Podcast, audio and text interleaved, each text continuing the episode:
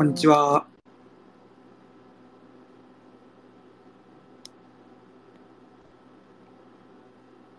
あ、あ、聞こえますか？聞こえますか？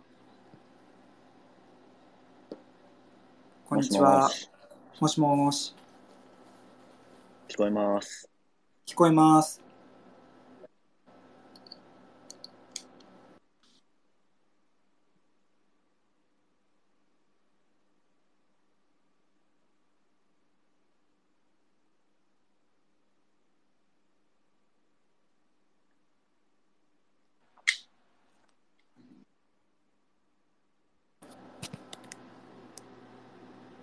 あ、聞こえますか？マッスーさん聞こえます。あ、よかったです。こんにちは。ソニックさん、喋ってみてください。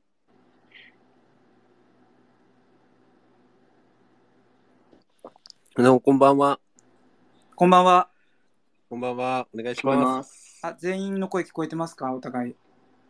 す。はい、大丈夫です。OK です聞こえてます。これタイトルって変わるんですか？スペースって。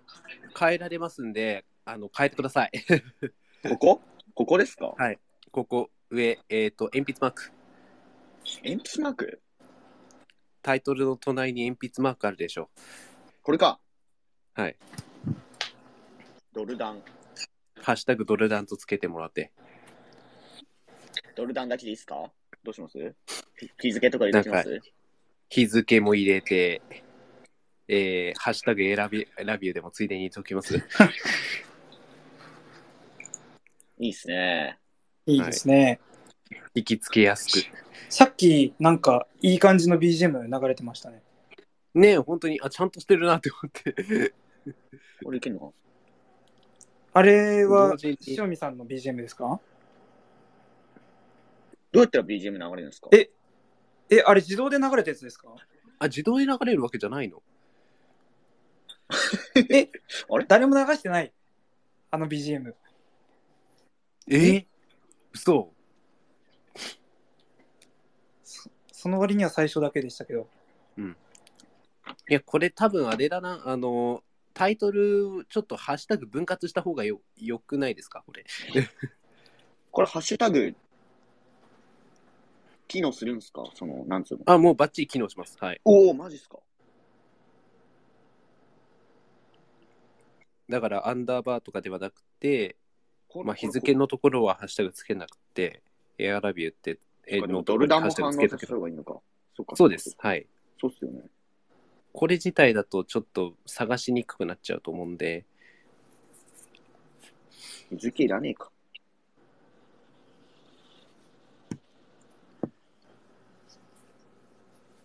で、ドルダンの間にある2023、あ 消えた消えた。あ、本当だ。これいいっすかねはい、これでいってみますか、じゃあ、はい。?OK っす。はい。エアラビューのメンバーさんも、なんかみんなで聞こうねみたいな。ね、え？なんかちょっとね、え？ツイートされてましたけど、そんなこと言ってるんですか？ええ言ってます、言ってます。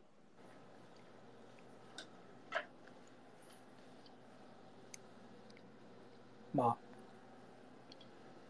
9時になったら始めましょはい。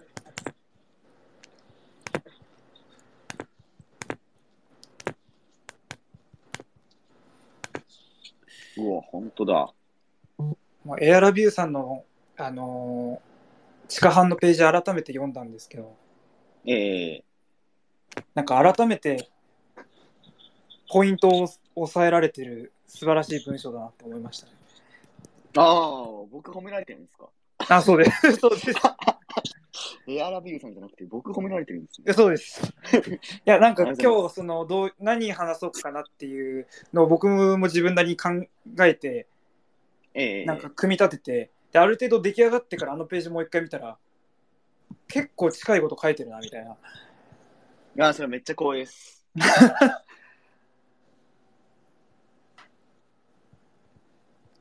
地下派、あれなんか本当にただのコピペとかじゃないですね。ちゃんとまとめてるんですね。まとめるのめっちゃ大変なんですよ。お疲れ様です。めっちゃ大変なんですよ。そうなんですよ。エアラビュー、えまあ、エアラビューに限らず地下版のダウンロード数もちょっとアップを目指したいですね。じわじわと。ダウンロードはじわじわ増えてるんですけど、その、はい。ユーユーザー登録みたいな、そっちはそんなに1月は良くないですね。ああ、そうなんですね。1月ダウンロードは結構好調ですね、その代わり。おかげさまで。あ、皆さんのおなんでねかげですすよ。。ええなるほああ、でもこの番組の告知のおかげっていうのはあるかもしれないですね。あ、確かに。へえ。あれは、あのーユーザー登録をすると何ができるようになるんですか？あの、時間以外の機能が使えるようになるんですね。はい。で、えっと、おしっていう、お気に入り登録機能っていうのが一つ、はいはいはい。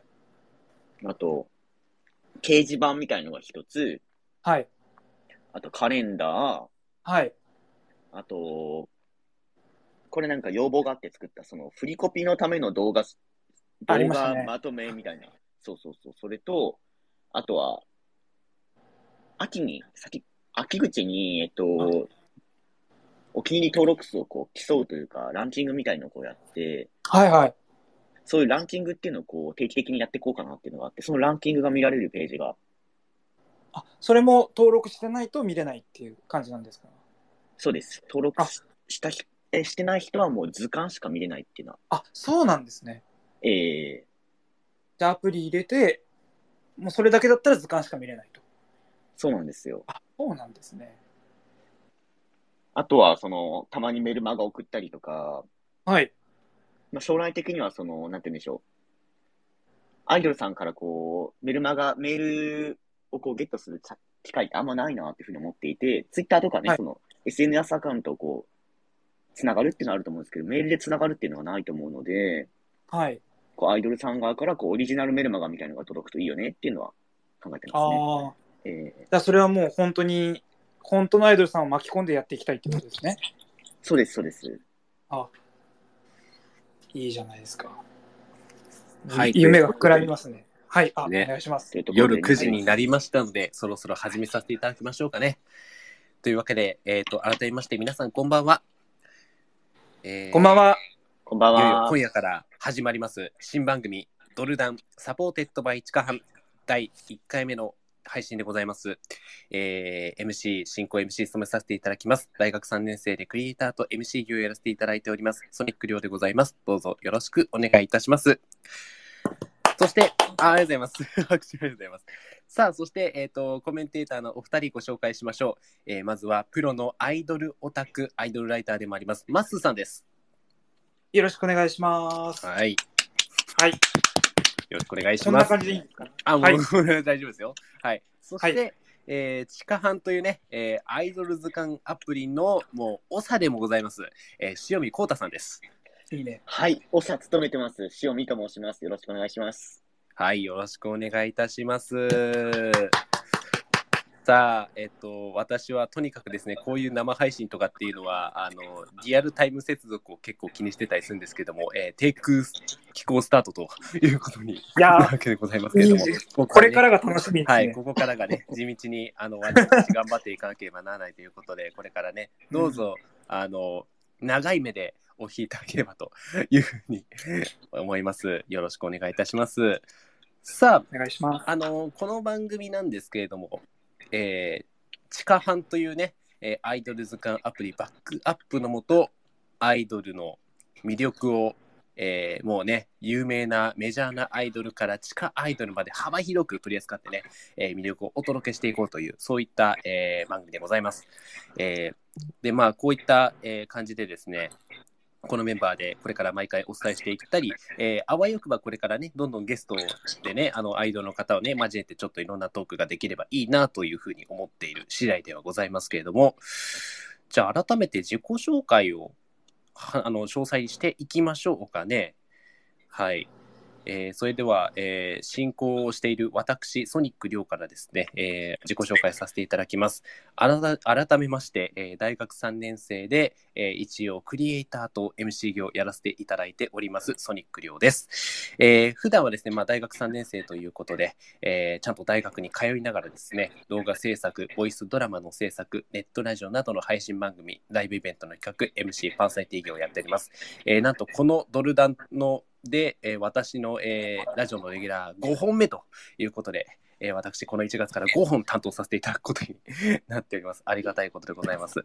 えーまあ、この、まあ、アイドルに関してはちょこちょこっと私も、あの、イベント行ったりしてまして、それこそね、あの、いろんな現場行ったりするんですけど、えーまだまだ知識が疎いということで、今回、地下班さんがね、今回、ちゃんと supported by というね、冠についてやっておりますから、えー一生懸命私も勉強しながらね、えーいろんな形で進行を、あの、マスーさんとか、えー、塩見さんの語りをお手伝いするという形でやっていきたいなというふうに思っております。よろしくお願いします。そして、よろしくお願いします。はいしお願いします。続きまして、マスーさん。はい、えーママママッスーと言います。よろしくお願いします。はい、まあ、僕は勝手にプロアイドルオタクと名乗っていて、まあ、今年でアイドルオタクになって11年目という形で、あのーまあ、もうそうですね、人生の半分をもうちょっとしたらアイドルオタクとして過ごすことになるような人なんですけども、まあ、最近はあのウェブメディアのアイドルシティさんだったりとか、あとは、まあ、これもウェブメディアですけども、アイドル、えっと、世界ベっていうウェブメディアでインタビュー書かせてもらったりとかしてますので、えーアイドル業界をですね、こう個人的にはプロデューサーとかマネージャーではなくて、こう全体的に何か盛り上げることのできるプロジェクトに参加したいなと思って、そういう立場で、えーいろいろやらせていただいてるんですけども、まあ、も僕もまだ、えっと25歳になったばっかりで若いんで、はい、自分が先頭に立ってこうやって番組やったりするの初めてなんですけど、ぜひそうですね。よろしくお願いします。ます大きくしていきたいと思います。もうそれこはいそ、マッスーさんの一言で、このはいドルダンという番組企画が、えー生まれたということですから、はい、ね、一生懸命。あ集めて集めてねはい、はい。よく引き抜いてくださってありがとうございます。本当に。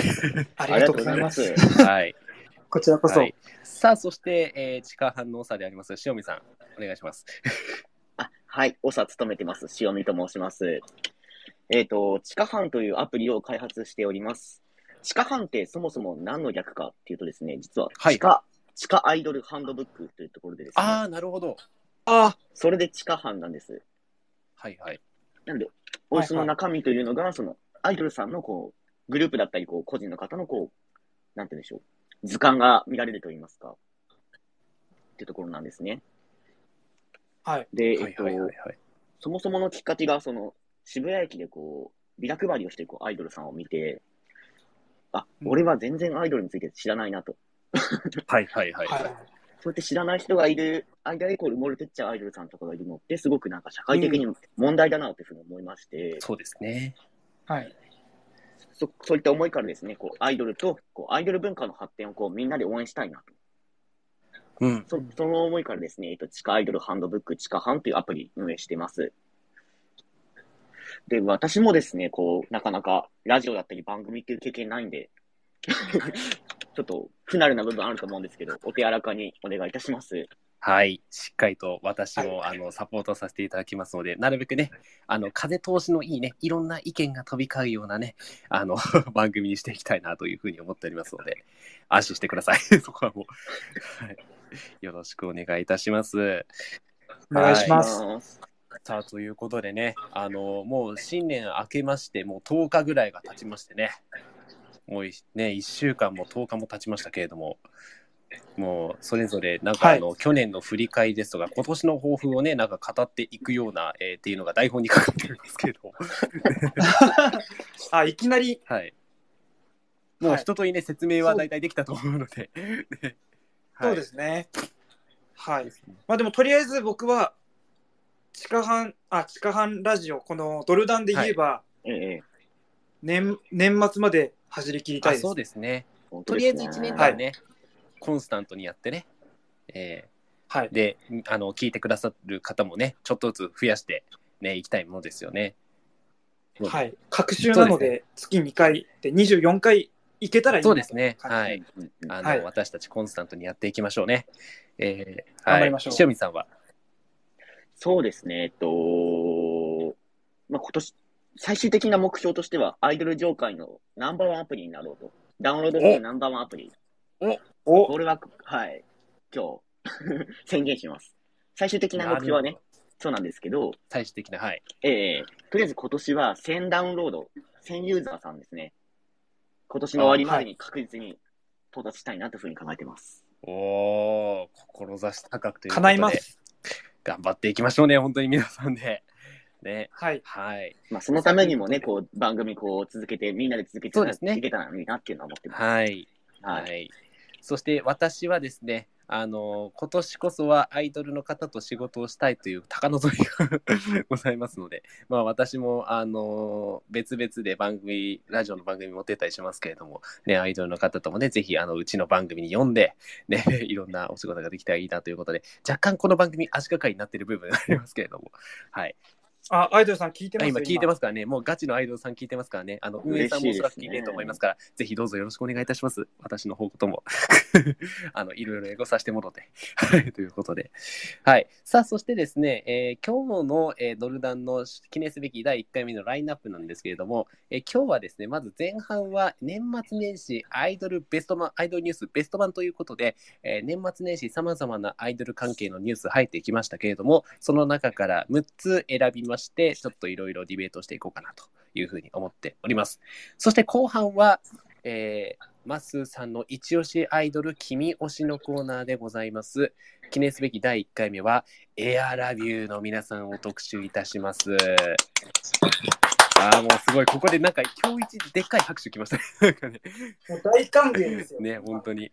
えーなので、今日はもう、ああの、えすでにもう、エアラビューさんのね、あの、ツイッターのね、あの、公式の方も、あの、すでに聞いていると思いますけれども、あの、マッスーさんが熱くね、えーもう、いろいろプレゼンしてくださいますので、えーお楽しみにしていただければなというふうに思っております。はい。はい。はいそして番組ではですね、この番組、えーぜひですね、ハッシュタグドルダンとつけてですね、いろいろ、えー番組の感想などツイートしていただけると幸いでございます。えー随時ね、あの、なるべく拾っていえーいけるようにしていきたいなというふうに思いますので、はい、皆さんの忌憚なきご意見、えー批判でも何でも結構でございますので、はい、しっかりと受け止めて、私たちやっていきたいと思います。皆さんどうぞよろしくお願いいたします。お願いしおます。願いします。さあ、それでは早速始めてまいりましょうか。最初の企画です。それでは、えー本当だったらね、ここでね、エコーが欲しいんですけど、なかなかそういうことができないんでね。それでは参りましょう。年末年始アイドルニュースベスト版さあ、ということで、推しアイドルが見つかるアプリ、地下班開発者の、えー塩見さん、そしてプロアイドルオタクのマスさんが年末年始に気になったアイドルニュースをピックアップしてくださいました。えーそのテーマについていろいろ語り尽くすコーナーになっております。えーニュースのトピックは私が最初、えーリードとして読み上げるということになっておりますので、はい。ここから私の腕が試されるところになりますけどね。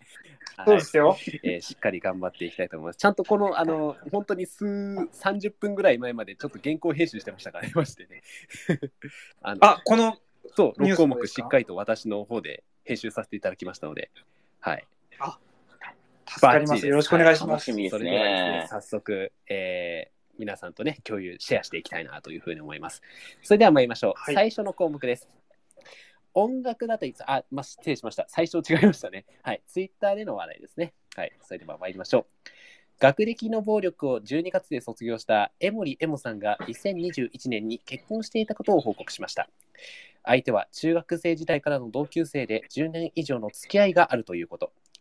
江森さんは私は結婚するということは自由が減ってしまうことだと思っていました。しかし、誰かと助け合って生きることでより自由が増えることに気づいたのです。これからも助け合って幸せに生きていますと綴っています。学歴の暴力は東海地方を中心に活動するメンバー全員が高学歴アイドルで、江森さんは京大出身の理系女子でもあります。これ現在、キューティーハニーですかね。キューティーハニーで、えーキューティーハニーそうです活動されていますね。はい。という話題でございます。すでに結婚されていたということで、はい。これは、地下班の塩見さそうんですね。がピックアップしてくれた話題ですね。そうですね、えっと、この江森さんもなんですけど、昨年、はい。はい。あおや？元 AKB の、あ、もしもし、大丈夫ですか？もしもし。OK ですね。あ OK ですね。ははい。い。はい AKB の峯岸さんだったり、えっと、まあ、アイドルの方がこう結婚するっていうのが増えてきまして、はい。で、さらにこの江森さんの場合は、ななんでしょう？実はしてたっていう、なかなか珍しいパターンだなとそいうで、ちょっとですね。なかなピックアップさか、せていただいて、えええええ確かにこアイドルがこうね、あの卒業されてからもうすでに結婚していたっていう報告は結構珍しいパターンですね。そうですね。まあ、聞いたことないですよね。そうですね。はいはい。これで、あのーファンの方の反応はどうだったんですか？ツイッター上とかで。そうですね。江森エモさんのツイートの反応なんですけれども、どこだっけ、すみません。元ツイートがね、ちょっと、ああ、こういうとこであれが出るんだよな。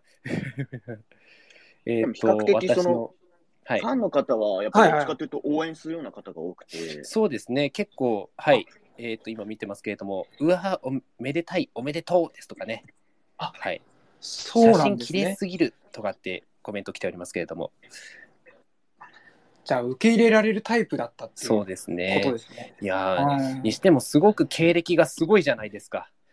皆さんもそもそもの話がやっぱり、もう高学歴アイドルっていうことで、皆さんしかも兄弟の理系女子っていうのが結構スペック高いですよね。そうですね。はい。まあ、高学歴のグループ、グループっていうかメンバーはちょくちょくやっぱりはい。いますけど確かにそうですね。ええはい。そうですね。結婚のこの発表の形はだいぶ新しかったそうです。ね。確かに。去年って、その、僕は個人的にアイドル業界で、アイドルの結婚のあり方っていうのはすごい転換点だったタイミングだとすごい思ってて、はい。それこそ、えーさっき峯岸さんありましたけど、峯岸さんも結局ファンと結婚したわけ確かにそうですね東海。オンエアの。よくよく考えれば。っていう話題があったりとか、はいはい。あと、ももクロの高木レニさあ、そうだん。も結婚されて。はい。それも、あれ、高木レニさんは現役アイドルを続けながら結婚もするっていうね、選択をされた方で、はい。まあ、辞めないっていう判断されて、まあ、それも結構大きかったと思うし、はいあとはあの個人的に思うのはあの昨年の末にやってたクロちゃんのあのあーモンスターラブっていう、そうですね。そうでしたね。はいあれもなかなか衝撃的でしたけど。はい、あれも僕はあのワンクールずっと見てて。あのあれはまあクロちゃんのなんか気持ち悪さみたいなところをフィーチャーされてるけれどもなんかアイドルの恋愛のあり方とかファンクロちゃんって結局プロデューサーでもあるしファンでもあるし、普通の男でもあるわけじはいはいい、ゃなですか。確かに。ええええでその中でクロちゃんがどういう決断をしてとかあとはあのどれぐらい見た方がいるかわかんないですけど、その最後まで残ったもう一人の子いたじゃないですか。うんうん。はい。あの子が、あのークロちゃんとを騙すことができたらこの本命だったその子がそのアイドルにとしていてくれると思ったみたいなことを言ってたじゃないですか。うんうん結婚を選ばなかったらそのアイドルとして活動できるからそれを願ってそれをモチベーションに頑張ってたみたいなだからそそしてなんかクロちゃん本人もなんか告白彼女欲しいんだけどもアイドルと付き合っちゃいけないっていう軸はぶれてなかったりとか。っていううん姿がすごい描かれてて、アイドルの恋愛とオタクの恋愛みたいなのを考えるのにはめちゃくちゃ面白いドキュメンタリーだなと思って僕は見てました、そうですね。水曜日のダウンタウンと渡辺さんすごいなってそういうですね。感じで。なかなかワックの渡辺さんもヒリヒリする展開仕掛けてくるなって思ってましたけど、ヒリヒリ。本当にヒリヒリしましたよ、マジで。そうですね。ねはい、ということではい、さあ、まあ、うんそういった中で、まあ、あの結婚の話題ということで、卒業してから結婚というね、珍しい話題でございましたけれども、はい、えっ、と、まあ、該当ツイートはですね、上の方に共有させていただきましたので、えーぜひちょっと気になる方はご覧いただければというふうに思います。さあ、続きましての話題です。2項目目です。音楽ナタリーからの話題です。5月6日7日に東京新宿の歌舞伎町で歌舞伎町にあるライブハウスでサーキットイベント歌舞伎町アップゲートが開催されます。歌舞伎町アップゲートはポップカルチャーのライブシリーズアットジャムとテレビ朝日が主催する六本木アイドルフェスティバルの企画によるイベントです。ゼップ新宿やゼップブレイズ新宿ロフあ新宿ブレイズですね。え新宿ロフト新宿マーズ、新宿ウォーリーなどがライブの会場となる予定で、出演者の詳細は追ってアナウンスされるということです。さあ、えー新たなるサーキットイベントがちょうど、えー6日、5月の6日、7日ということで、えーと、ゴールデンウィーク後半、土日に開催されるんですね、これね。はい。はいそうです。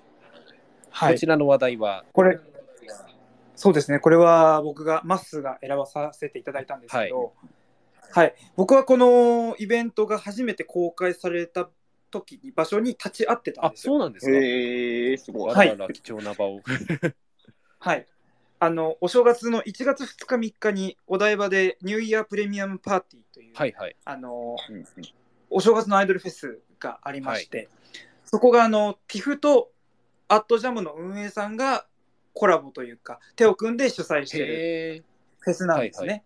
はいうん。はい。で、他のこうフェスとかと比べて、なんか尺が一組あたり40分ぐらいすごいですよ。長っ。対バンなのに。長いですね。はい。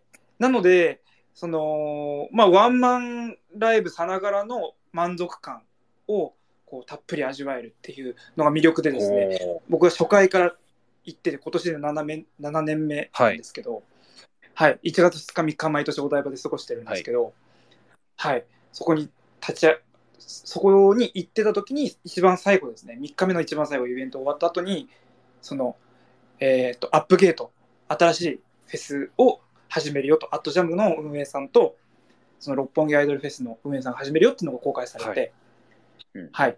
で、まあ、詳細はまだ、あの、出てないので、何とも言えないんですけど、確かにそうですね。はい。だから、どのぐらいの有名なグループさんが出るのかとか、そうですね。その辺は、はい。尺がどのぐらいなのかとか、全然わかんないんですけど、なんか、新しい、そのゴールデンウィークに、なんか風物詩的なアイドルイベントってなかったと思うので、あ、確かに。うん。はい、今まで聞かなかっただですよね、確かに。はい、そう、そういうことです。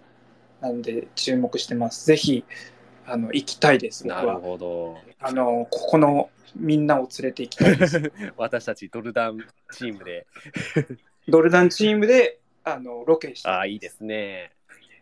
ね確かにいろんな収穫が得られそうな予感がなんとなくしてます。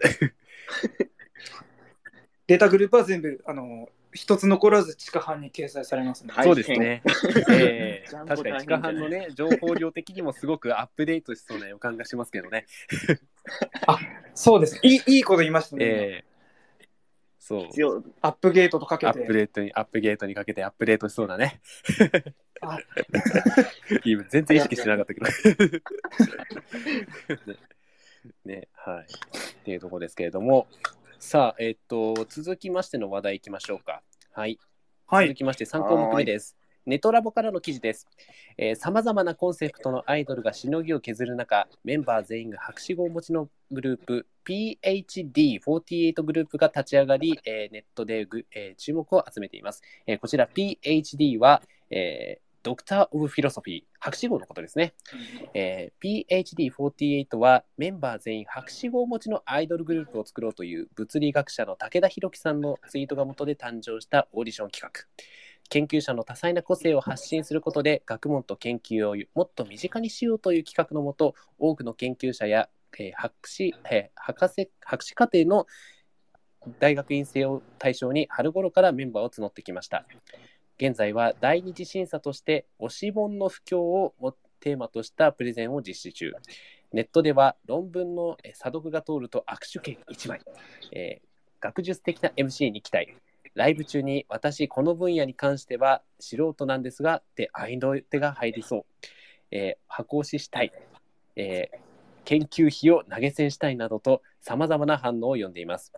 えー発起人の武田さんは今後の展望について、歌って踊る活動は私にノウハウがないので現状難しいですが、応募者は言われたらやると 結構ノリノリな人が多いです。そのようにアイドルや音楽側の活動に詳しい協力者が現れれば面白そうですし、希望者はやっていいと思いますと、アイドルのパフォーマンス展開についても意欲を示していました。はい。いや、はい面。白いですね、これ。ね、なかなか面白い取り組みですね。こちらの話題は、あ、これもあ僕、マスが、はい、選ばせてないかなただいたんですけどか異色ですね、、こちらも。なんならなんか男性とかも普通男性のにいません方もいら。っしゃるんですよね、これね。そうなんですよね普通。にメンズアイドルでもガールズアイドルでも全然いけるっていう。いけるというか、まあまあまあ、はい、でもアイドルなんですね、そのカテゴリー的には的にね。はい。なかなか面白いですね。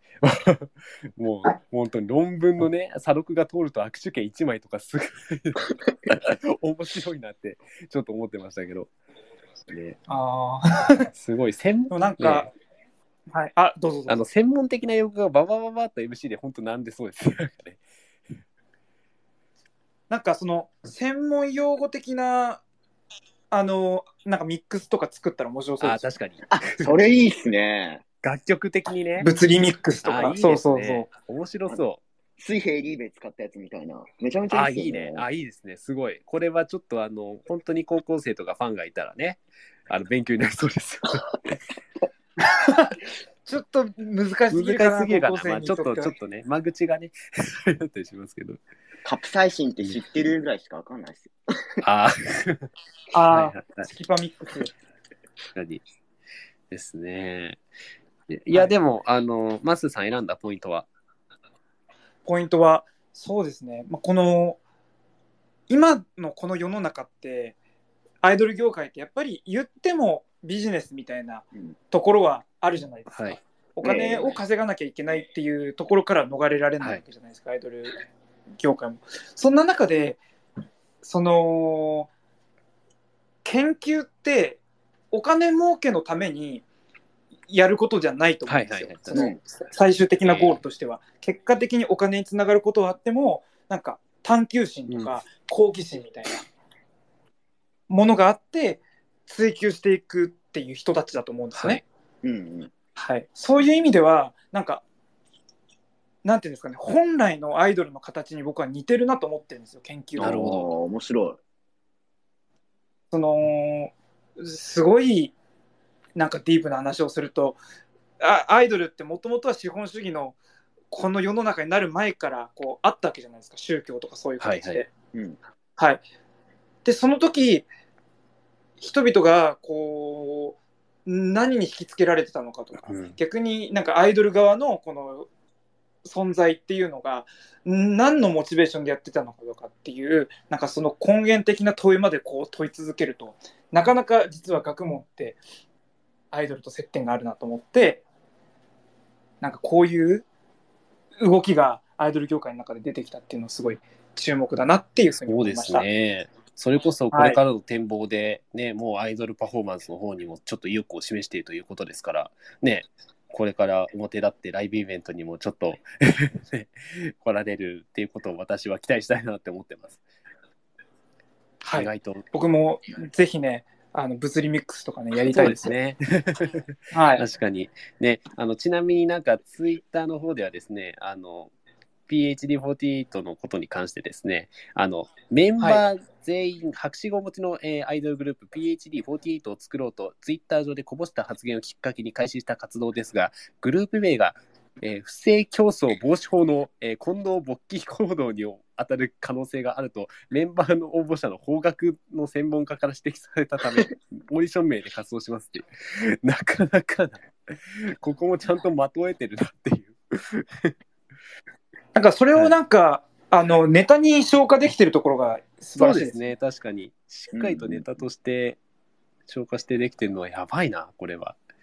さすがだなって思いますけどね、ちゃんと振り込み方として。そうですね。はい。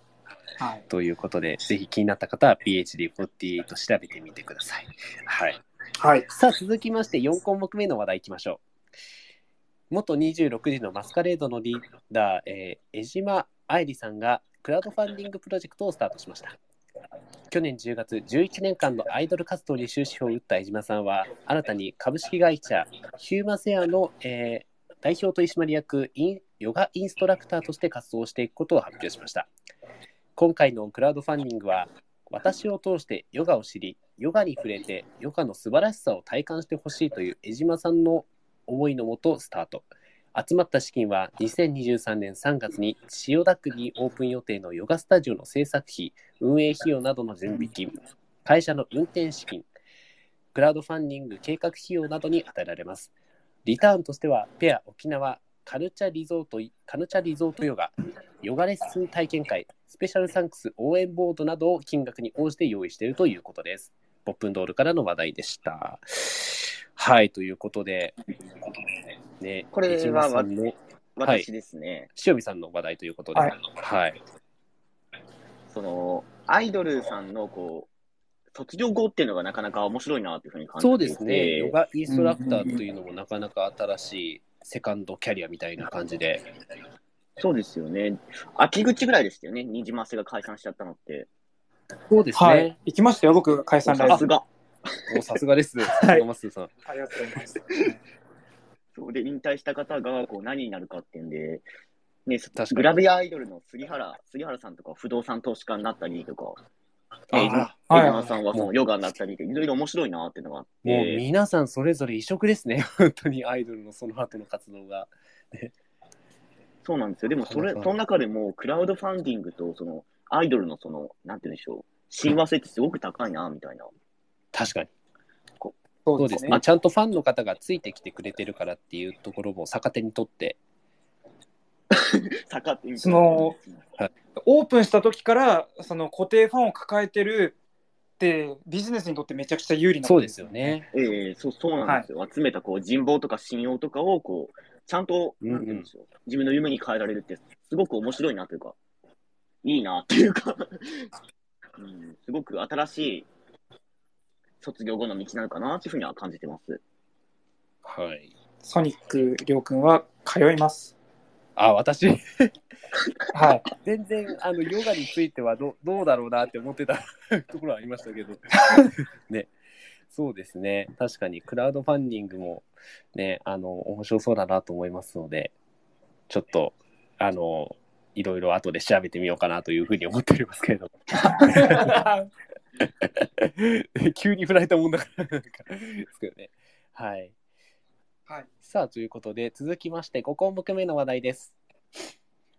大晦日に放送された第72回 NHK 紅白歌合戦。今年の出場者は韓国アーティストが多いと話題になっていますが、この事実について、あ日本のアイドルの業界の課題が浮き彫りになったと振付師の竹中夏実さんは語ります。それは基礎の軽視。運営が知恵を絞り、別ジャンルの音楽ファンや一般層にに要求してくれるならば健全である。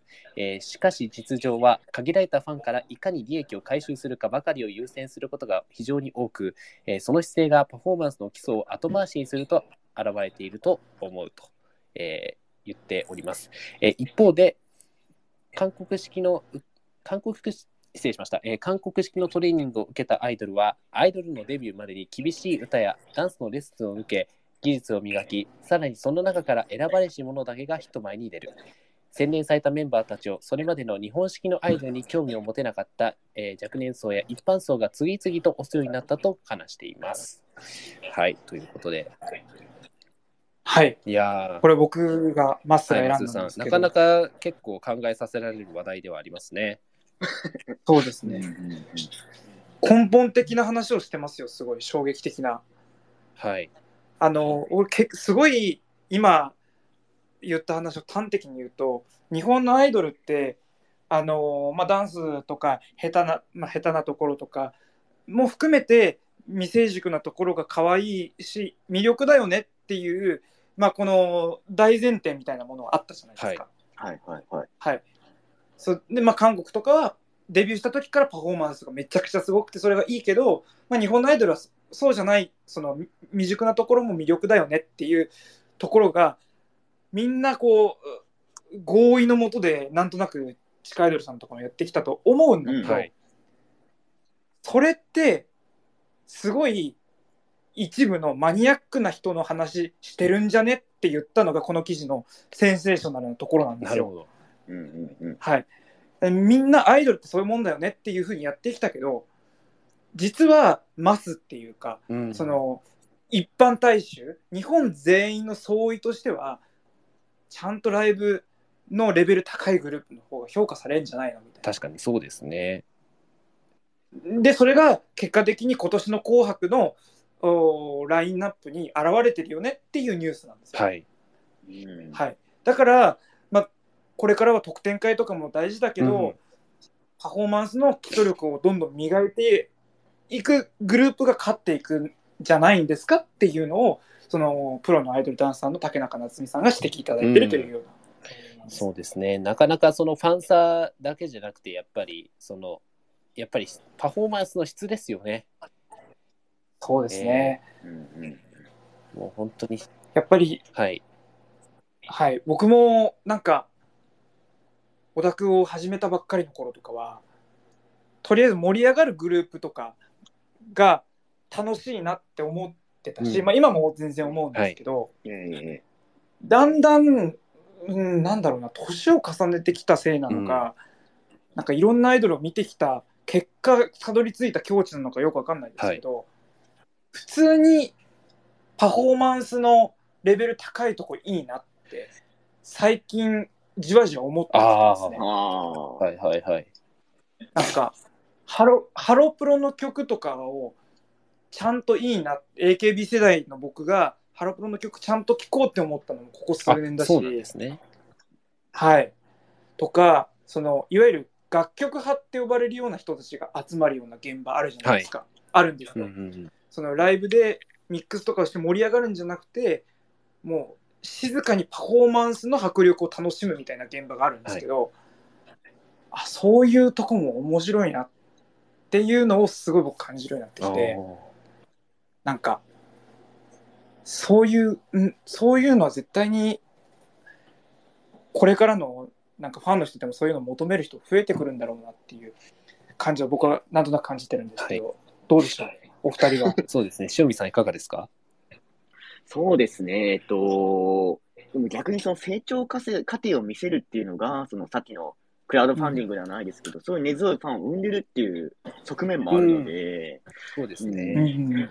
うん。どっちの戦い方でいくかっていうのを、えっと、まあ、持ってる材料とリソースだったりとかでから、こう、見誤らないようにするっていうのは大事かもしれないですよね。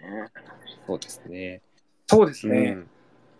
やっぱり、あの、その20とか、あの、そういった成長過程の見えるアイドルといいますか、もうオーディションの段階からね、やっぱりそういう、はい。あの、ね、だんだん成長過程が見えるアイドルって、やっぱり当然のことながら応援したくなるんですよね。そうですね。やっぱり、あの、ああいう、その、ちゃんとメディアに、あの、エンタメとして、こう、ね、あの、20の場合はスッキリでしたけど、ああいう形で見せられると、すごく、あの、感情移入してしまうなっていう部分やっぱりあったりするので、はい。そういったところも、こう、見せながら、あの、だんだんこう、パフォーマンス技術が成長していく感じっていうのは、えーすごく、えーあの、非常に、あの、見ていて、親のようにだんだん感覚的に 思ったりする部分もあったりするのでふとね感情移入しすぎるとしすぎるっていうかちょっとあれですけど そういうふうになることもあったりするのですごくそれは魅力的だなっていうところで、はいパンサーだけじゃなくてもそういう技術の磨き方っていうのもね、はい、非常に大事になってくるなって思ってます。はいはい。さあ、ということで考えさせられる話題でしたけれども、さあ、最後はですね、こちらも結構、あの、濃い話題でございますね。はい面白い話題です。えー続きましてはこちらです。12月24日、25日に2日間限定で、ツイッターに地下アイドル体調不良まとめというアカウントが出現し、話題になりました。ツイートの内容は、クリスマスに賑わう2日間のうち、地下アイドルのメンバーの体調不良でライブを欠席する情報が更新されていくというものです。この2日間で約100人のアイドルさんがお休みになれたそうです。えーそして25日の季節の変わり目で体調を崩しやすいので皆様もお体にはお気をつけくださいというツイートを最後に更新は途絶えています。これについてツイッターでは露骨だ。ここから更新ないし、やっぱりクリスマスやりたかっただけで草。えーこれから更新ないからもう飽きちゃったのかなと様々な反応が見られました。なかなか面白いですね。本当露骨な。これ好きだわ露。骨な話題ですね、本当に。あ明らかにクリスマス狙ってるなっていうか、あの、地下アイドルの皆さんを煽ってるのかなみたいな、そういうふうな、えーね、ツイートの発信の仕方ってちょっと面白いなと、こちらの方からは思いましたけれども、えーこちらは塩見さんチョイスということで、そうですね。だって、これ、よほど何かの恨みがないと、わざわざこんな、やらないでしょっていう、何があったんだろう、彼にっていう。まずそこですよね、私。本当ですね。アカウント名何でしたっけ？アカウンえっ。と、今、上に共有されてるやつですね。地下アイドル体調不良まとめ。来た。アットマークフィーバーアイドル。フィーバーってちゃんと体調不良のね、ここで熱っていう意味ですからね。はい、はい、しっかり出てますけど、なかなかちゃんと詳細にね、あの、体調不良でお休みっていうね、もうしっかりメンバー、個々のメンバーの皆さんの体調不良がしっかりね、まとめられてるんですよ、綺麗に。これ。今貼ってくれたやつのあのリプのところにお？なんかまずは予防からって書いてイソジンが引用リツイートされてますあ あ。これあこれファンの方かファンファンというか一般の方がね。あそっかそっか、はいですけど、なかなか戒めなんですか、なんだかみたいな、そういうところはあったりしますよね。いや、これ何が気になるかって、はい。来年このこの彼はどうするんだろうっていう。次のクリスマスか。次のクリスマスにまた復活するのかなっていうのがやっぱり一番 気になりますよね。え、今年のクリスマスもこれフル稼働するのかしら、2日間限定でまた。やっぱクリスマスの風物とし風物詩としてこれからはああ、楽しみですよね。えもしくはなんかゴールデンウィークあたりとかあるのかな？なんかそういう長期期間の休みとか、もしくはバレンタインとかね。あ、どうだろうな、でも。アイドルのお休み情報は DM までって書いてます DM までって書いてあるから、密かにツイートしないだけでもしかしたら動いてるかもしれないと。あ可能性もなきそうそれこそあれです今エアラビューさんね体調不良のあ子いそうですね、確かに。把握されてるのかしらね。は 把握されてるかもしれない え？ってなる。おっかないですね。体 調いやいやいや、怖いですけどね。まとめられちゃうまあ。はい。あの、本当にお体、もうアイドルの皆さんは本当にお体大事になさってください。ね、これがお気をつけて本当にね、はい。あの、いろいろ情勢的にも春節ですとかそういったのが影響してくる可能性もなきにしもあらずなので、本当にコロナとかインフルエンザとかにはご注意いただきたいとというふうに思います。はい。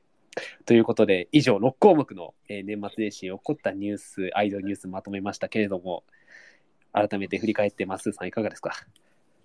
あなんかチョイスなんかマニアックですね まあまあまあまあ、でも、本当に多種多様なね、話題が揃っておりましたけど。なんかね年末年始ハッピーな話題もたくさんあった中で、はい。なんかこう議論する系とか、ね。なんかマニアック系ばっかりだった本当にバラエィティーに富んだ話題がたくさんありましたけどね。はい。えー、塩見さんいかがでしたか？いや、本当におっしゃるように、なんでこれを選んだっていう、お互い。自分たちで選んどいて はい。絶対もっとあったでしょっていう。いやーということで、私もですね、あのニュースリードの方で、えーっと、いつも通りにあのニュース原稿を噛み倒してしまったことを、えーっと、非常に申し訳ございませんということで、はい、えーっと、これから徐々にね、あの改善できるように頑張っていきたいと思います。せっかくさ、あのエアラビューの皆さんも聞いてくれてるのにいいとこ見せようと思ったのにさ、思いながら、あ あ失敗ああだよ。それでもよろしければ引き続きお付き合いください。さあ、ということで後半戦に参りましょう。えーエアラビューファンの皆さん、えーそしてエアラビュー当院の皆さん、お待たせいたしました。ここからはこちらのコーナーです。ちょっと待ってくださいね、原稿が。はい、行きましょう。えー、まっすーおすすめアイドル、君推しはい、ということで、君推しとはですね、一応原稿の通りに行きますと、今週は君を推しまっすーの略だそうです。そうです。はい、ということで、で。えープロのアイドルオタクであるマッスーさんが、えー今週おすすめしたいアイドルを、えー、バッチリ語ってくださいますということでさあ今回は、えーどのグループを紹介してくださるんでしょうか？今日はエアラビューさんです。はいエアラビューさんお待たせいたしましたはいということでそれではマッスーさんお願いいたしますはい。よろしくお願いします。はいはい。えっ、と、エアラビューさんは、えっ、とですね、今、地下班のページを見ながら概要をお伝えしますと、2021年結成された始まりプロジェクト所属の清純派王道アイドル、ファンの愛称はエアラバー。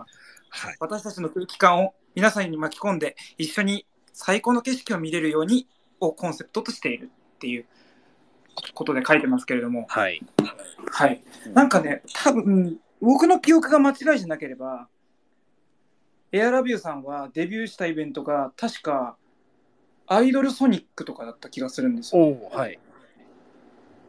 ソニックだなーって思いましたね。私？ソニック？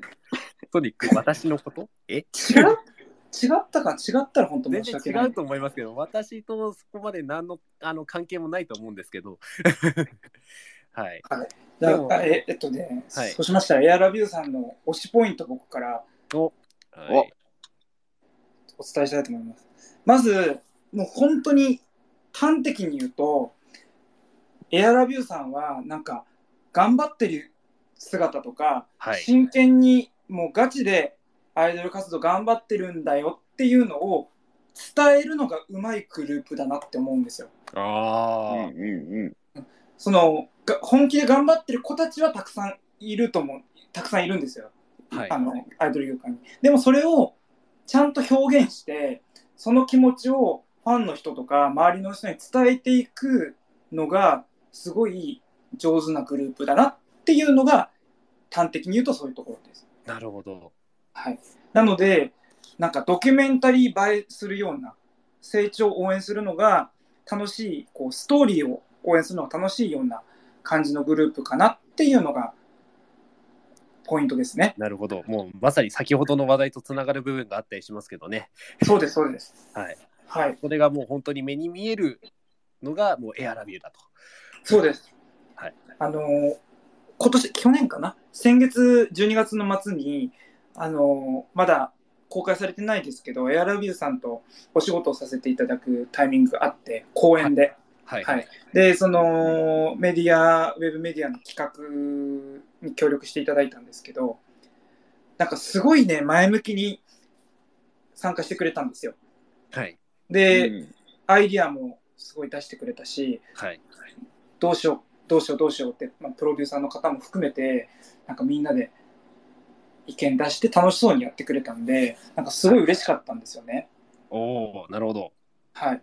で、まあ、他にも、まあ、いろいろなアイドルさんとやってて、まあ、皆さんそれぞれ個性があって、あの、面白かったですけど、はいなんか、一緒に、こう、外の人たちと一緒に仕事してて、嬉しいと思わせられるっていうのも、僕が最初に言ったところに繋がってくると思うんですよ。うんその、私たちって本って、なんか楽しんで仕事してるよとかっていうのがちゃんと伝わるグループだなと思ったし、っていうのが思って僕はそこで、その時に、この企画でエアラビューさんを取り上げようって最初決めたんですね。なるほど。はいうんで、すごいチームワークがよよくておおっていうところが僕はすごいいいなって思いました。なるほど。すごくですね、今、ハッシュタグドルダンでですね、もう、すごく共感いただいているね、お声が続々と届いておえ、りますね。そうなんですか？はい、ひろふみさん、わかるわ、めっちゃ頑張ってる感じが伝わってきて好き。マジで、えーはい。ですとか、えっと、荒縄さん、えードキュメンタリーはやめて、えっ、と、なんか、ワックドキュメンタリーみたいなの出されると、マジでメンタルマルとか、いろんな意見が出てまして、ああ、そうなんですね。はいはい。で、えっと、ミューブレさんはですね、こちらコメントでいただいてますね。えー去年9月で、えー静岡県遠征にて、当イベント、えーしえー当主催イベント浜松ミュージックブレンドにご出演していただきました。とにかく頑張る姿、パフォーマンスが半端ないというふうにあ、いろいろご意見いただいております。あーまあまあそうですね。すごい。もうこれだけすごのい、なんか一生です、僕も。方はがね、い。いらっしゃって素敵ですね、本当に。はい。そうですね。で、あとは、あのあれですね、インディーズアイドルチャンピオンシップの話をしたくて、はいはい。はいほ去年の12月の8日に豊洲ピットで決勝があって、はい。えっ、と、インディーズの地下アイドルの子たちが、まあ、パフォーマンス力とファンを巻き込む力で巻き添え合って、こう優勝を目指すみたいなうん。イベントがあって、まあ、エアラビューさんも決勝に進出されて、っていうことだったんですよ。で、僕それ現地行って見に行ったんですね。はい。はうい。で、えっ、と、決勝に進出したグループが一組ずつパフォーマンスをして、1曲かな？尺的には1曲ぐらいもっとあったあそんなボリュームだったんですね。そうですね。えで、えっ、と、最終的に決勝の投票っていうのもファンの人の投票もあって、あの豪華な審査員の方々の投票もあって、最終的に優勝が決まるってやつで、ー、おーうん、で、僕は、あのーエアラビューさんに投票したんですよ。はいはいはい。おーはいその心はなぜ？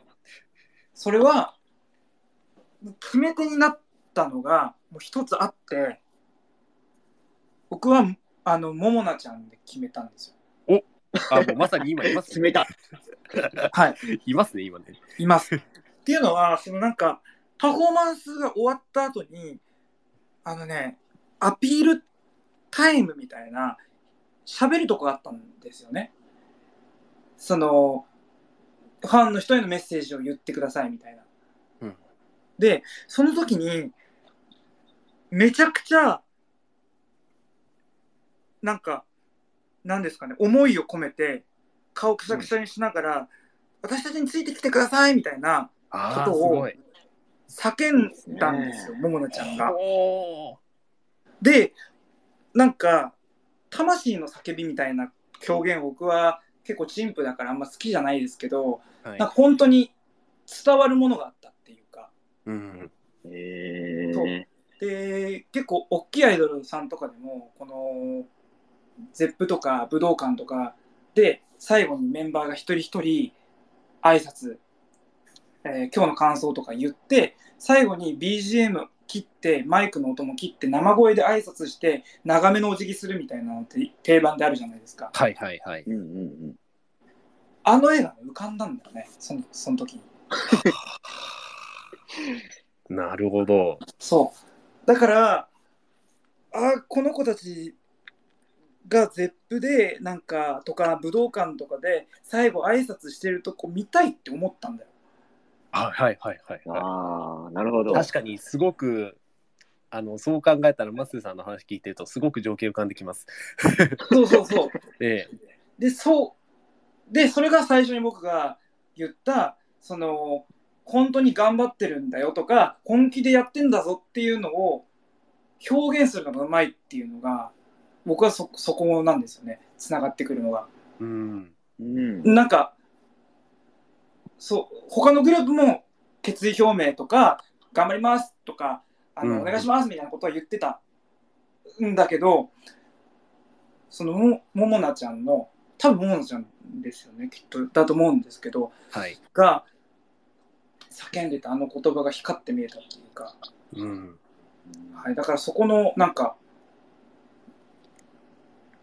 なんですかね、応援したくさせる力っていうのがすごいあるなと思って、ちょっとこれから僕も応援したいなっていうふうに思いました。なるほど。はい。素晴らしいですね。いいですね。塩見さん、いかがですか？いや、僕も結構もう、それだけ熱く言われちゃうと、薄くなっちゃうかもしれないですけど、本当に一生懸命なところが伝わるグループだなっていうのはずっと感じていて、うん。はい。こう、こうね、制服も可愛い清楚系なグループなんだけれども、そのそうですね。うん渋谷でビラ配りしましたとか、こう山手線の駅徒歩で移動しますみたいなところって、なんだろう。うん、いや、頑張ってるんだろうな。頑張ってるんだなか。頑張ってるんだろうなっていうのが、ひしひしと伝わってくる。ねそうですね。なんかその山手線の企画もビラ配りで今、あのーうメンバー同士競い合いながらとか、うん歩いた歩数とか、なんか、ね、ミッションクリアしたらとかでポイント制にして企画にしてやってるんですけど、エアラビューさんは。はい。うんもうビラ配りもやっぱ皆さん、他のね、皆さんがたくさんやってて、めちゃくちゃ苦戦してる、苦戦してるっていうか、あきつい中、一人でもファン増やすためにって頑張ってる中で、うん。なんかそれをコンテンツにしちゃうところのアイディアというか、はい。なそれもすごい面白いなと思うし、そうですね。なんか、売れるんじゃないのかなって普通に思います。いやそうですよね、本当にそその話聞いてると、だんだん20につながる部分が出てきて で、本当に成長にそうです。の様子が本当に手に取るように分かるっていうのが、はい。ね、はい。ね、あの私もあの実はあの11月にちょっとあのエアラビューさんの現場たまたまあの見させていただいてすごく熱のこもったグループだなというふうに思いまして。あえー見たんですか？そあ私も見ました見ました。はい。ライブで、はい、たまたまでございましたけれども、たまたまの巡り合わせで私も初見で、あのー物販の方にも行かせていただいて、はい、あの上さんにもご挨拶させていただいた次第ではあるんですけれども、あ、そうなんですか？ご挨拶されてるんですね。一応、うん、あの記憶が正しければ してるはずなんですけど、はい、そうですね。いや、でも本当に、あの、そこからさらにね、あの、マッスーさんの熱弁が加わると、あの、もう一回見たくなっちゃいますんで、私もいずれからには、あの、もう一度、あの、ライブ行きたいなというふうに思いましたね、私もね。はい。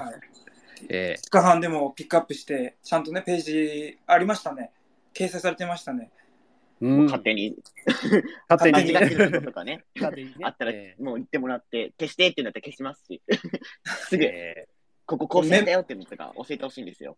ーはいメンバーの、あの、メンバーの方も新しく最近入ったばっかりですけど、一人ね、そうでしたね。すぐに画像を差し替えるというね、もう早いんですよね、もうちゃんと仕事が。仕事が、この番組を通して、地下派のとの、このみんなでプッシュしてますからね、エアラビーさんそうですね。はい、勝手に。もう勝手にプッシュしてますから。はい。はい。ぜひぜひよろしくお願いしますということで。えーっと、で、それでなんか、あの、マスさんはエアラビューにしてほしい企画があるそうで。あります。エアラビューにしてほしい企画ありますよ。なんでしょう？考えました。はい。はいはい。おあ、じゃあ、い言っていいですか？はい。えっ、と、はいはい一つ目は、あのーお餅つきですね。お餅 お餅つきしてほしいんですよ。それはなぜ？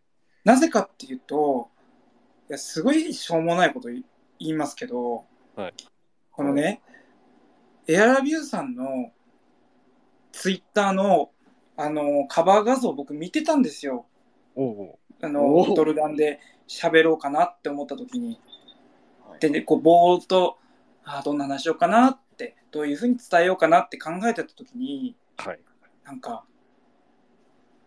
白いじゃないですか。はい、確かに白いですね、衣装がね。あおもお餅みたいだなって思ったんですよ。う んしょうもない。そんな理由で。はい。で、このアイコン、この今聞いてくれてるアイコンもこのオレンジっぽいじゃないですか。はいはい。多分まあどえー銅色みたいな、金色みたいな感じだと思うんですけど、あのまあ遠目から見るとオレンジっぽいじゃないですか。はいはい。確かに確かに。あみかんっぽいなって思ったんですよ。わ、鏡餅じゃんすっごい。ぼんやりなの。正月だしって。はい。それが1個目でいいんすか？いやいいです。ちゃんとでも、あの、構成も考えてますから、お餅つき企画。はい。まず、第1部、まずお餅つき企画第1部はいはい。は、あのみんなでクールポコしようのコーナーですね。で、その、去年の、なんか、1年あったメンバーの自分たちの失敗談みたいのをクールポコ形式でこう生産していくっていう。ああそれはまた面白そうですね。去年面白いですね。うん。こういうことがあったんですよ、みたいな。なーでめやっちまったなっつって餅ついて。多分なんか動画とか YouTube とかでやったら面白いなって勝手に思ってる。なるほど。それをちょっとメンバーやってほしいなって思ってる。えーはい、で、第2部ははい。普通に美味しく可愛くお餅食べるパート。ああ、いいですね。ああ、いいですね。それいいですね。それもいいじゃないですか、うんシンプルだけど。いいですね。はい。で、第3部は鏡餅をこさえて、みかん乗っけて、その前でお正月らしく今年の目標を語る。あいいですね。真面目パーああ、ああ、ト面白いこれを年末年始に分けてこれ動画投稿するとちょうどいいですね、これね。ちょうどいい。3部構成でね。三部構成。はい、あれはきっとファンも喜ぶはずだ。さすがです。勝手に言ってるだけですから。一見ぼんやりに見えるけどちゃんとすごいあの構成がしっかり立ってるっていう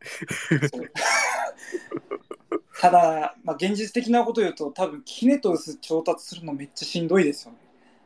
確かに。キネトウスってね。どこで借りるんですか？あんあんな。確かに。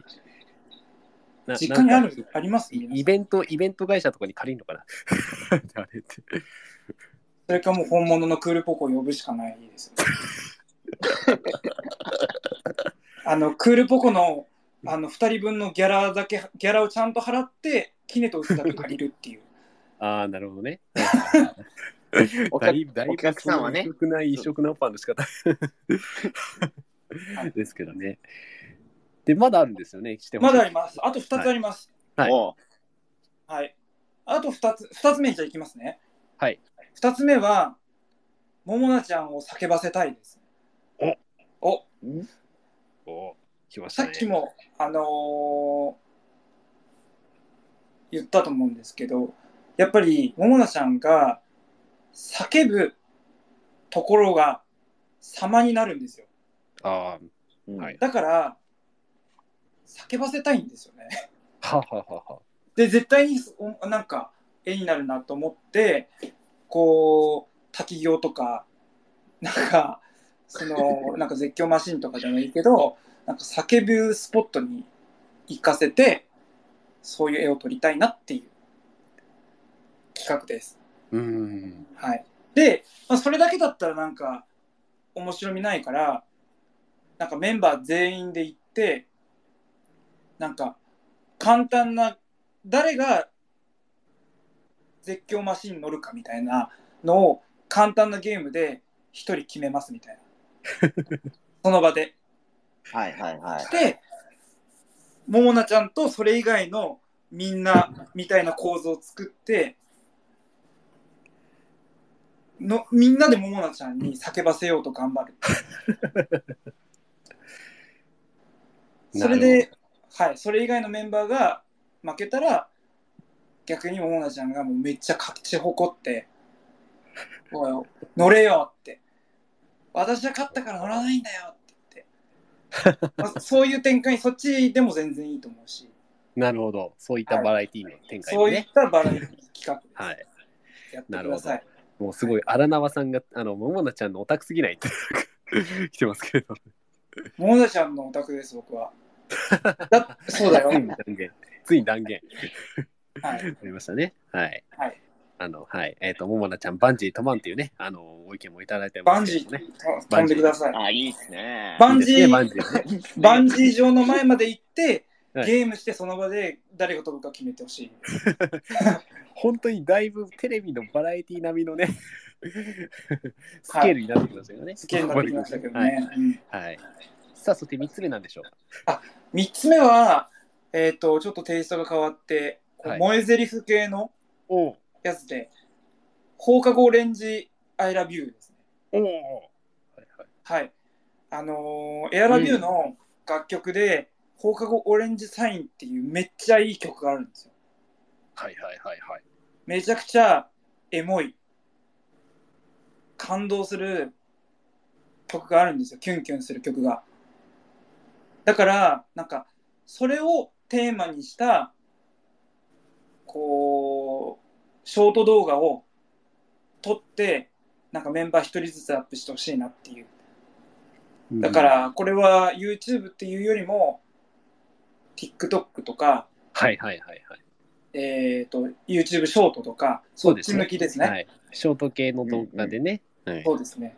で、こう、夕日をバックに、んなんか公園とか、外で、オレンジ色が映えるような場所で、ロケしてもらって、確かにいいですね、それは。めちゃくちゃいい。で、めんその、なんか、可愛いセリフとか、萌えセリフ、その、で、うんうんうんで、だ放課後デートみたいなテーマで、はいはいはいはい。シチュエーションで、こう、セリフ言ってもらって、うんで、最後、決めの一言言うじゃないですか。お落とす一言みたいな。はいはいはい。もう言ったら、そこで放課後オレンジ祭のサビが流れるっていうわあ。え いいっすねー。っていう15秒ぐらいの。はい、それエモいっすね。沼る沼る。ずっと見てられる。えーずっと見てられるでしょ。見たいと思うんですよ、やっぱファンの人は。うんいやー、すごい。はい。以やっぱりマッスーさんの、マッスーさんの企画力すごいっすね、本当に。改めて思いますけど。勝手に、あの、プロデューサーでも何でもないのに、妄想で もあのやってほしい企画をう、。あの、もう私の足りないものを結構マッスーさん持ってる気がしちゃった、私。あ、そうですか。ええ私そういう企画系に乏しい部分あったりするから、なんとなく。あ、そうなんですね。割と、そう。あの、番組とかいろいろ企画してる身ではありますけどね。そう、普段ね。ええだからすごく、あの、マッスーさんの、あの、力説でちょっと私は羨ましくなっちゃったなっていう。ええ熱いっすでも。でも本当にこれだけ、あのもうエアラビューのね運営さんもメンバーの方もあの聞いてくださっているので、本当にあの熱量はきっと伝わってると思いますから、伝わってる伝わってる。エアラビューのエアラビューの運営さん、ぜひあのこれをあのマッスーさんと共に実現させてください。ね 本当に一つぐらいね、なんかね、やってくれたらめちゃくちゃ嬉しい。せっかくですから本当にね。ねあの今後もあの他のグループさんこれからまたね来週以降やると思うんですけどそうですね。もういつか採用されることをね僕は信じてやっていきたいと思いますこれは。ぜひぜひはい。ねそういった企画を立てるカリスマとしてね、あの カリスマのアイドルオタクとして。はい。ぜひ、マスさんには君臨していただきたいなというふうに思っていますけれども、ね、えっ、と、最後にですね、エアラビュー勝手にライブ情報ということで、もうマスさんが勝手に大、あの宣伝を代行してくださいます。あ宣伝しよう。はい。なんですけどなんか今メンバーさんがちょうどなんか体調不良とかあるみたいなので、うんなんかキンキンのものの宣伝をあんまりしない方がいいのかなっていう僕が勝手にねはいはいはい。思ってる部分があってなんか今日ね面白いものを見つけたんでエアラビューさん関係で。おう。ちょっとそれをねあのー皆さんにお知らせしたいなと思うんですけどはい。はい。ほうほう。あのーまあホームページが載ってるんですよ。はいはい。エアラビューさんのツイッターのね。うん自己紹介のところに、はいそこにですねあのエアラビューのラビュー日記っていうのがねできたんです最近へえ。へえ、気づかなかった。はい。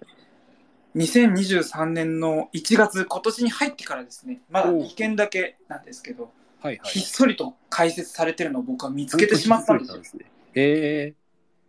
で、まあ、運営さんが書いてるメンバーブログ、メンバーブログっていうか活動のブログみたいな。ものだったんですけど、なんかね、すごい良かったんですよね。なんかそのメンバーのおお、ま、写真はないんですけど裏側が見れるみたいな、とかなんかミーティングでこんな話したよみたいなのが載ってたりとかはい。っていうのが書いてあってなんかそれももうずっと言ってますけどその、はい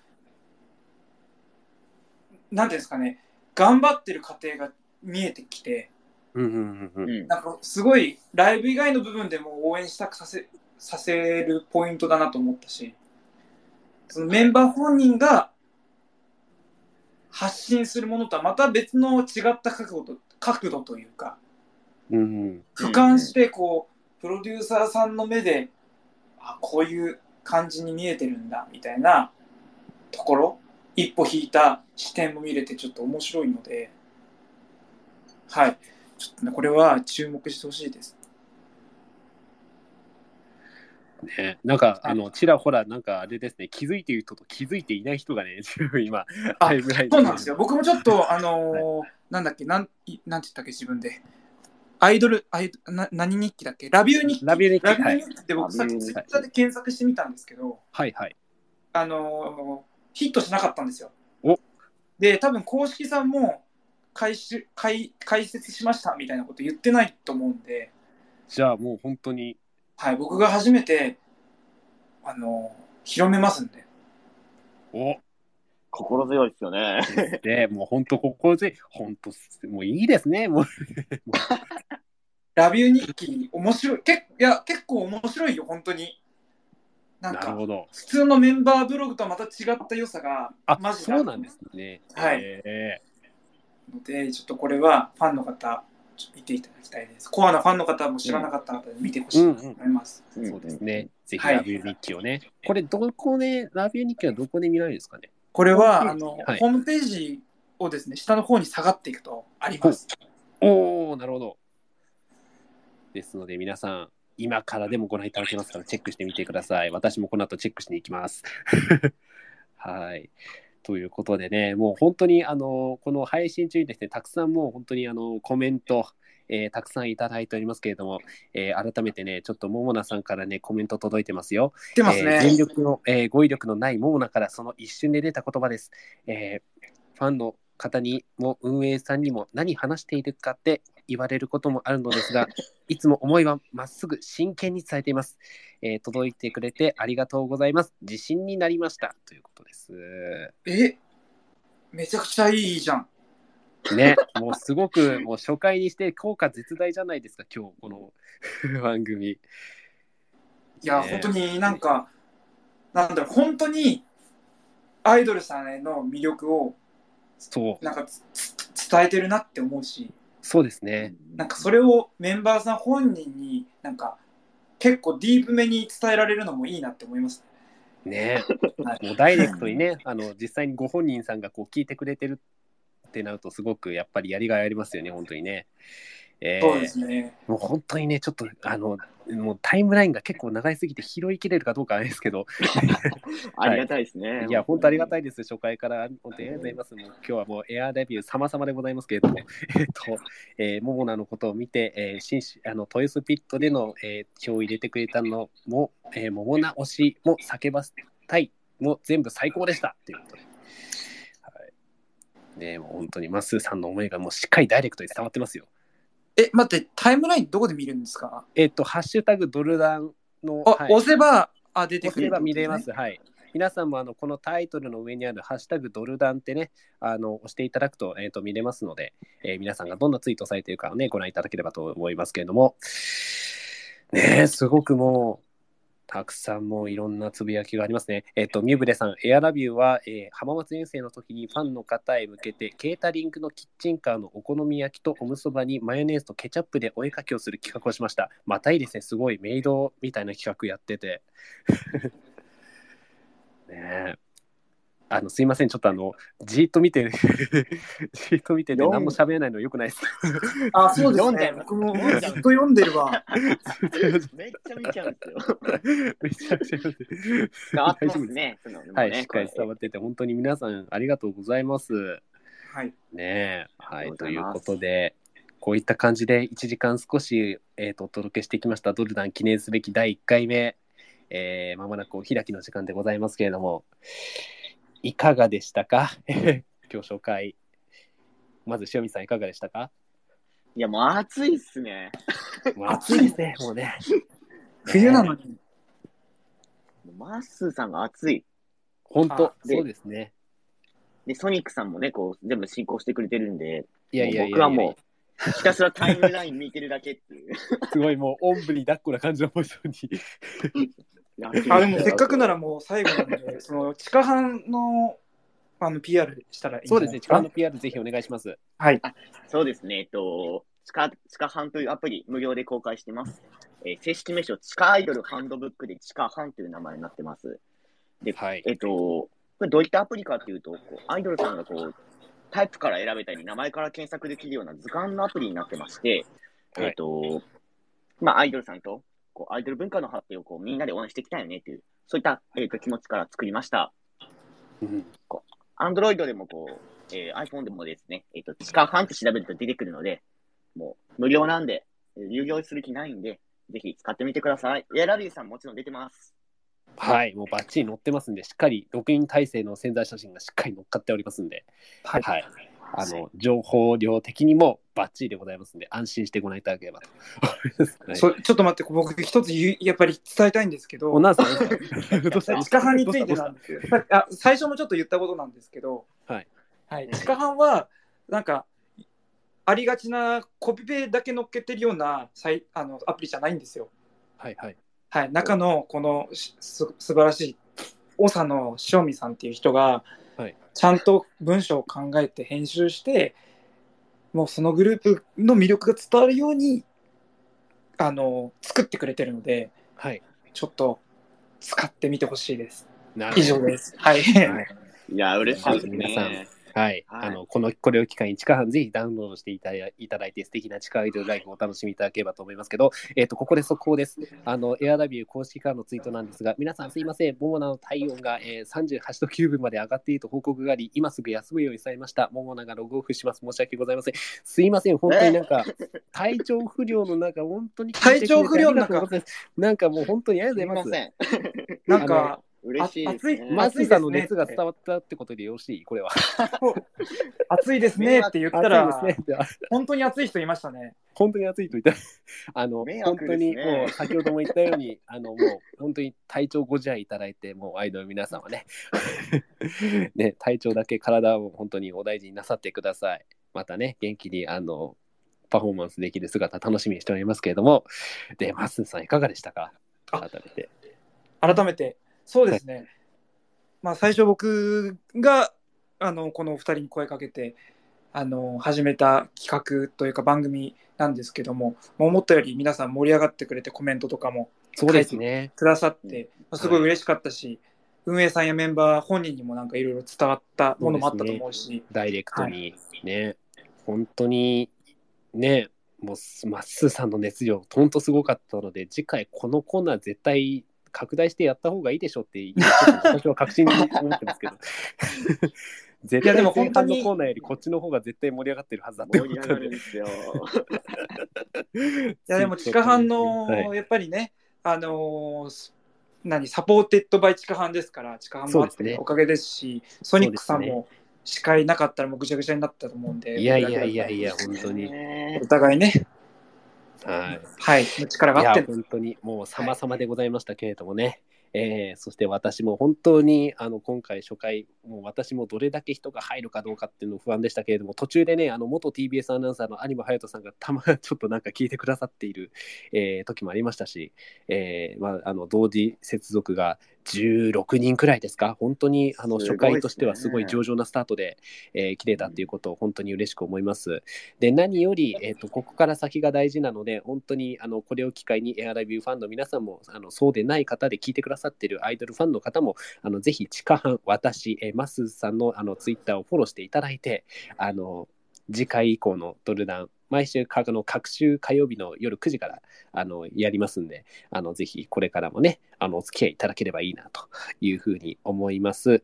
で、えっ、と、エアラビューさんの皆さんもね、本当いずれ必ず、あの、ドルダンのものですと私、はっきり伝えて、あの、しっかり、あの、2回目のライブ回収しに行こうと思いますんで、よろしくお願いします。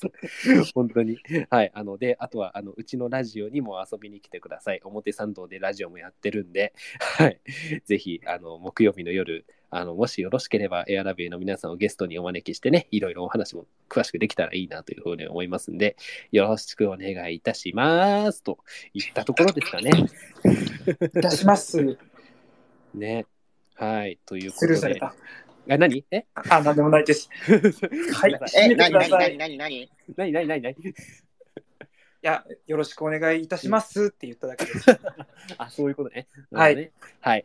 ということでした。はい。はいということで、さあ、次回は、えー2週間後、各中ですので2週間後ですね、1月の何日でしたっけえーっと、24日の、えー配信ということで、えーまだはい次回の、ね内容が決まっておりませんので、また決まり次第、地下班とか、えー私、マスさんのですね、ツイッターを通じて、えーまたあのいろいろ告知をさせていただきますので、えー次回以降もね、まあ、今日が初回ですから、えー次回以降もぜひあの継続して聞いていただけると幸いです。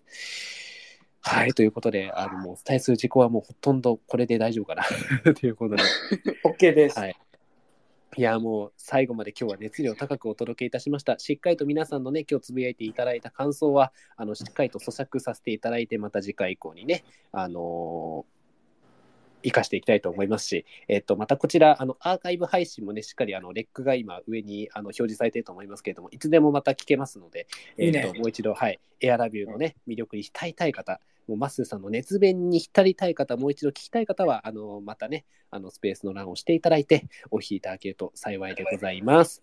はい。で、あのちなみにあの先ほどもエアラビューのね、あの運営さんもね、ちょっとあのハッシュタグ間違えておりましたけれども、えっ、と、カタカナドルで、えーハッシュタグダン雑ではございません。ダンです。